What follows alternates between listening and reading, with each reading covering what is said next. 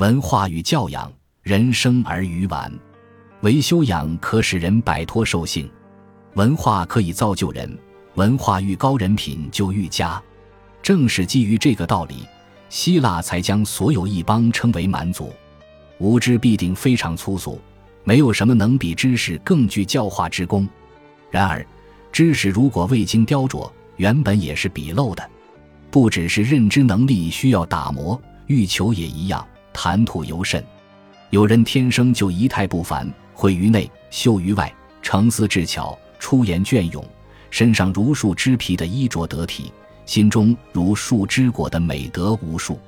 与之相反，还有另外一种人，真是粗俗不堪的，静止其一切的一切，也许包括其长处。全都因为有着一种可怕的、让人无法忍受的脏污形貌而黯然无辉。